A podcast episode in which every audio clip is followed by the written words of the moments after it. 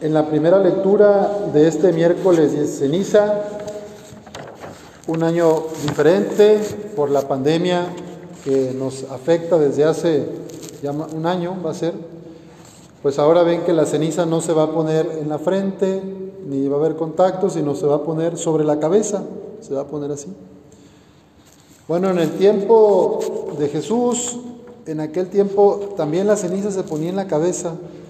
La gente además vestía con vestiduras rugosas o rasposas, como para representar esa penitencia, para, para tratar de ofrecer a Dios eh, algunos actos de purificación, ¿verdad? Y en el, libro de Joel del Antiguo Testamento dice eso, ¿verdad? Enluten su corazón y no sus vestidos, como diciendo, no sirve de mucho que te pongas un traje que te cale, que no te bañes, eh, no, que te pongas este, mucha ceniza en la cabeza, medio kilo. No sirve de mucho eso si tu corazón no, no se deja transformar por la gracia. Todavía es tiempo. Conviértanse a mí de corazón, con ayunos, con lágrimas y llanto. Enluten su corazón y no sus vestidos. Porque hay un refrán también popular que dice, el hábito no hace al monje, ¿verdad? O sea, por más que yo me ponga algo o me dé golpes de pecho y me eche mucha ceniza, pero si no estoy dispuesto a cambiar internamente, a poner los medios, pues no se da el cambio. En la cuaresma pedimos eso al Señor, que nos ayude a reconocer cuáles son esas faltas que con regularidad nos van haciendo más infelices. Esas actitudes que nos separan del amor de nuestros hermanos. Esas acciones que lastiman la dignidad de otros. Los insultos, los maltratos, los chismes, los rumores, las críticas negativas. Hay muchas cosas que tenemos y que cada uno ha de revisar en estas semanas de qué necesitamos convertirnos, desde dónde necesitamos aceptar a Dios para que transforme nuestra vida. Y en el Salmo dice claramente el salmista, misericordia Señor, hemos pecado. El primer paso para que yo pueda cambiar, el primer paso para que Dios me transforme es que yo reconozca mi pecado. Si yo no reconozco mis pecados, si yo no reconozco mis faltas, mis actitudes destructivas, mi acidez, mis chismes, mis, dolores, mis, lo que hace que cause dolor a otros, si no reconozco mi odio, mi rencor, lo que yo traiga cargando, el Señor no me puede sanar. Apenas el domingo pasado vimos a este leproso que fue corriendo hacia Jesús, se postró ante él y le dijo, Señor, si quieres, puedes limpiarme, si quieres, puedes sanarme, si quieres, puedes curarme. Pero hizo falta que el leproso reconociera que estaba enfermo, hizo falta que él saliera de su comodidad y rompiera las reglas, caminara y se postrara ante Jesús.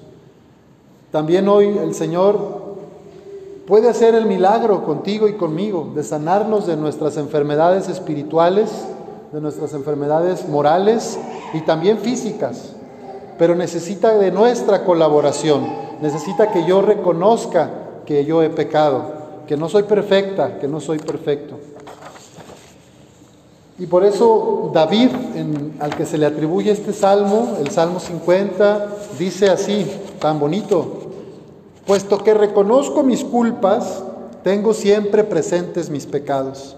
Contra ti solo pequé, Señor, haciendo lo que a tus ojos era malo. Reconocer el pecado, aceptando que soy limitado, que tengo errores, es el primer paso para recibir esta misericordia de Dios y dejarme transformar. Después el salmista le dice a Dios, Crea en mí, Señor, un corazón puro, un espíritu nuevo para cumplir tus mandamientos. Se trata de dejar atrás el viejo hombre, el hombre viejo o la mujer vieja, ¿verdad? No dejar a, su mujer ni a su hombre, no, no, no, no me entiendan mal. Tu hombre viejo, tu mujer vieja es tu corazón herido por el pecado y que hace que lastimemos a otros, que les hablemos desde el coraje, que les inventemos chismes, que le guardemos odio o envidia. Ese es mi hombre viejo o mi mujer vieja, ¿verdad? Hay que vencer al mal. ¿Cómo vamos a vencer al mal? Con la fuerza del Espíritu Santo, con la gracia de Dios. Y es lo que pedimos en esta cuaresma. Crea en mí, Señor, un corazón puro, porque yo solo no puedo, yo sola no puedo. Yo vuelvo a caer en lo mismo siempre, en los mismos errores, en los mismos pecados. Pero tú, Señor, tienes palabras de vida eterna. Tú, Señor, puedes transformar mi corazón. No me arrojes, Señor, lejos de ti, ni retires de mí tu Santo Espíritu.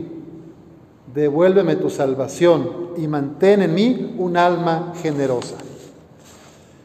Fíjense que la música y el canto, la danza, a propósito de los hermanos que nos elevan el espíritu, nos animan el corazón.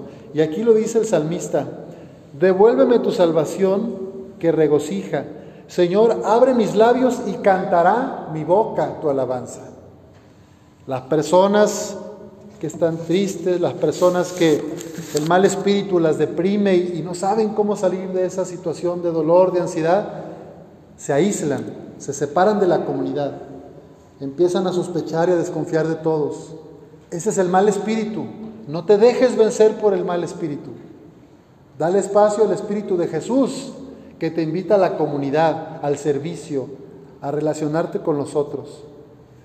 El mal espíritu lo que, tú, lo que quiere es que sientas que no vales, que no eres nadie, que siempre caes en lo mismo. El mal espíritu te quiere hundir, busca que perdamos la paz y que ya no nos amemos y no nos aceptemos. El Espíritu Santo de Jesús es al contrario. Él te dice, yo te amo, yo estoy contigo, ven a mí, levántate, yo te ayudo, vamos a poder.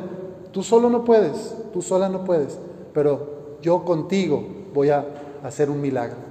Solo hace falta que reconozcas tu pecado, que yo reconozca mi pecado y que me acerque al sagrado corazón de Jesús. Y es ahí cuando ya uno agradece y, la alegría que el Señor nos da es el perdón, la misericordia y por eso cantamos. Por eso podemos cantar, danzar, bailar, transmitir esa alegría del perdón. Bueno, vienen semanas de reflexión, de pensar en dónde están mis errores, mis pecados más comunes. Decía un sabio de la antigüedad que si cada año al menos yo pudiera cambiar uno de mis defectos de carácter, una de mis actitudes negativas, uno de mis pecados principales, si cada año, no, no quiero cambiar todo, uno, uno por cada año, pues imagínense, a lo mejor en 10 años o 15 ya estamos en camino de la santidad, ¿verdad? Pero no, a veces queremos agarrar todo el paquete, ¿verdad? Ah, ya voy a ser más bueno con mi mamá, ah, ya voy a hacer mi trabajo más rápido, no voy a ser perezoso, ah, ya voy a hacer las cosas bien a la primera, o ya voy a ser más amorosa, más amoroso con mi esposo. Bueno, en fin, no se puede todo. Mira cuál es lo que a ti te está doliendo más y lo que sientes que de tu parte afecta más a los demás. Y a ese pecado enfócate, a ese error, a esa actitud, enfócate. Esa es una sugerencia porque Dios te va a sanando. Y los sabios espirituales, entre ellos San Ignacio de Loyola, nuestro fundador de los jesuitas, dice, conoce la raíz de tu desorden. Hay muchos pecadillos que todos tenemos, son como las ramas de un árbol, todos tenemos pecados por acá, por allá, por acá, pero vienen de una raíz, vienen de un tronco. Este tiempo nos va a ayudar a reconocer cuál es la raíz de todos esos pecados, de esas ramas, cuando tú atacas con la ayuda de la gracia de Dios el defecto raíz o el pecado, la raíz de mi desorden, entonces todo lo demás se empieza a acomodar. ¿Me explico? Porque como ya matas la raíz, ya no crece lo malo. Entonces, bueno, es una ciencia, se requiere de la gracia de Dios, no podemos solos, pero pidámosle a Dios esa luz. Y por último, recordarles las tres actitudes y actividades propias de la cuaresma que escuchamos en el Evangelio, la limosna, la oración y el ayuno. Cuando des limosna, cuando hagas oración o cuando ayunes, pues no, no andar ahí presumiendo, ¿verdad? Es algo entre yo y Dios. Es algo que uno ofrece. Pero hay que seguir en la vida alegres y sirviendo. No tiene caso poner cara de caballo cansado, ¿verdad? Ni de, ni de señor este, pues enojado, ¿verdad? O mujer así, eh, pues no sé, enojada. La cuestión es, seguimos viviendo, seguimos sirviendo, pero mi corazón está de luto, o sea, quiere cambiar. Entonces pidámosle a Dios la gracia para todos nosotros de que nos conceda entrar en esta sintonía de penitencia, de ayuno y de oración, para que esos demonios que cada uno tenemos, esos pecados que nos hacen ser infelices y que también lastiman a otros, los vayamos eliminando, los vayamos expulsando de nuestra vida. La Virgen María, nuestra Santa Madre, también es una aliada, tu mejor aliada en esta tarea y la mejor aliada que tenemos es la Virgen de María. Que así sea.